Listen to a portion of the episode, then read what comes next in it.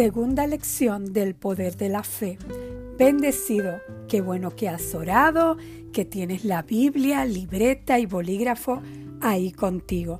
Comencemos. Vamos nuevamente a Hebreos capítulo 11, verso 1.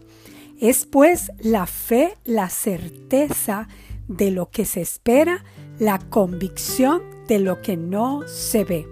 Vuelvo a leerte la nueva versión internacional que dice, ahora la fe es la garantía de lo que se espera, la certeza de lo que no se ve.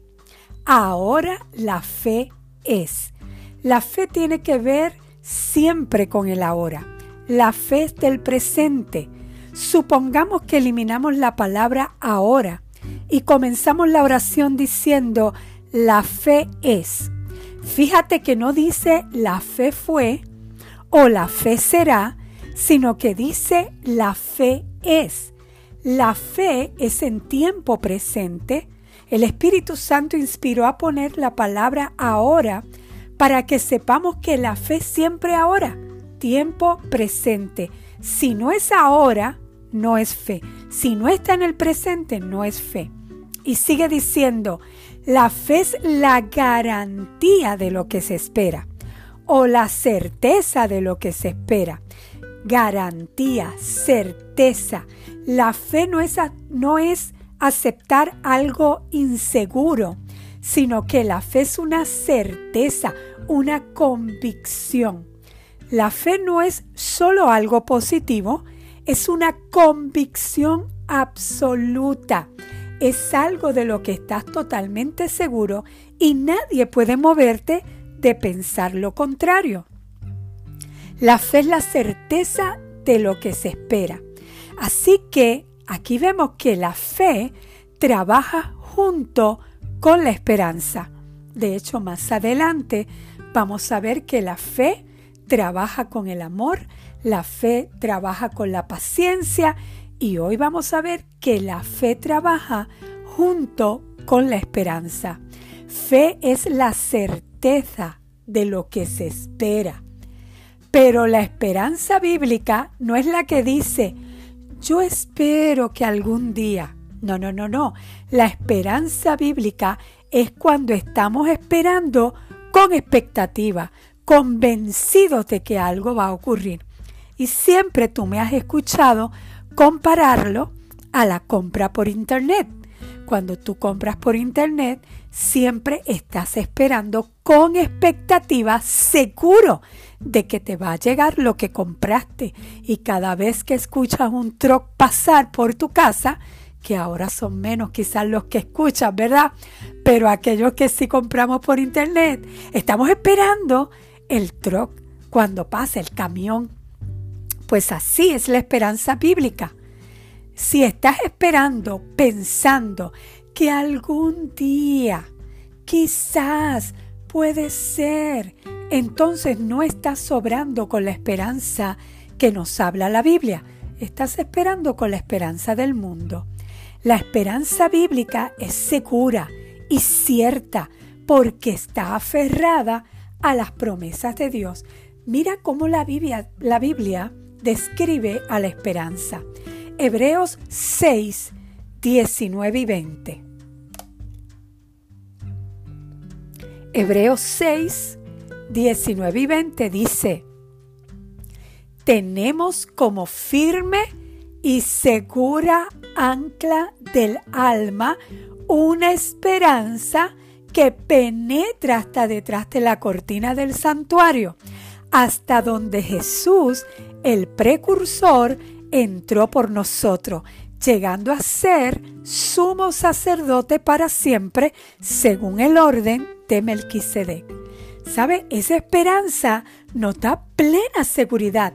Dice que es como el ancla de un barco, que lo mantiene firme en puerto seguro, quieto en el mismo lugar. Esa es la esperanza bíblica. Y esta confianza, esta esperanza, no la está Jesucristo, que traspasó la cortina del templo de Dios en el cielo y entró al lugar más sagrado. Y sabes, lo hizo para dejarnos a ti y a mí libre el camino hacia Dios, que podemos acercarnos a Dios confiadamente a través de la fe. Así que la fe es dar su sustancia a las cosas esperadas, las que esperas con expectativa, convencidos de que sí va a ocurrir. Te va a llegar lo que compraste por internet. Eso es estar convencido estar eh, totalmente con la certeza de que va a ocurrir. Tú actúas como que va a ocurrir. Si estás convencido de que va a ocurrir, tienes que actuar como que va a ocurrir. Porque mira cómo dice Santiago 2.26. Pues como el cuerpo sin el espíritu está muerto, así también la fe sin obra está muerta. La fe tiene que ser activa, no pasiva. La fe tiene que tener obras. Te voy a dar un ejemplo para que veas cómo funciona. Si tú esperas que llueva, ¿qué tú haces? Llevas una sombrilla o una capa contigo. Puede que el cielo esté despejado, el sol radiante, pero si el pronóstico del tiempo que buscaste te dice que va a llover, ¿tú lo crees? Entonces vas a salir preparado para la lluvia. Quizás la gente te vea caminando por la calle con el paraguas bajo un sol radiante. Por supuesto que este ejemplo es para cuando puedas salir de casa, pero la gente te ve, pero tú sabes algo que ellos no saben, tú sabes que va a llover y te preparaste para eso. Cuando uno tiene fe, uno se prepara de antemano para lo que va a suceder porque sabe que sabe que va a llegar, que va a suceder. Hay personas que dicen confiar en Dios, que Dios les cuida, pero ¿sabes qué? No hacen nada para prepararse para el futuro.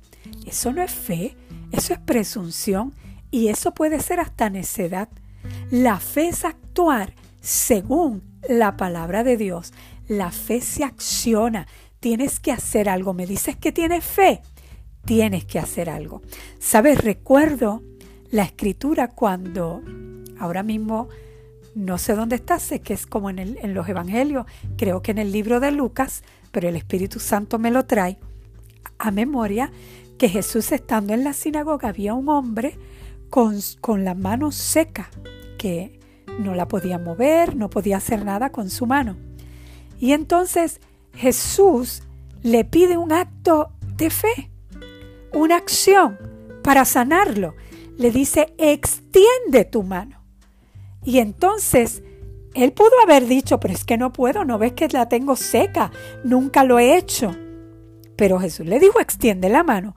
¿Qué hizo el hombre que tenía su mano seca? Actuó en fe, se movió, extendió la mano. Al extenderla quedó sano totalmente.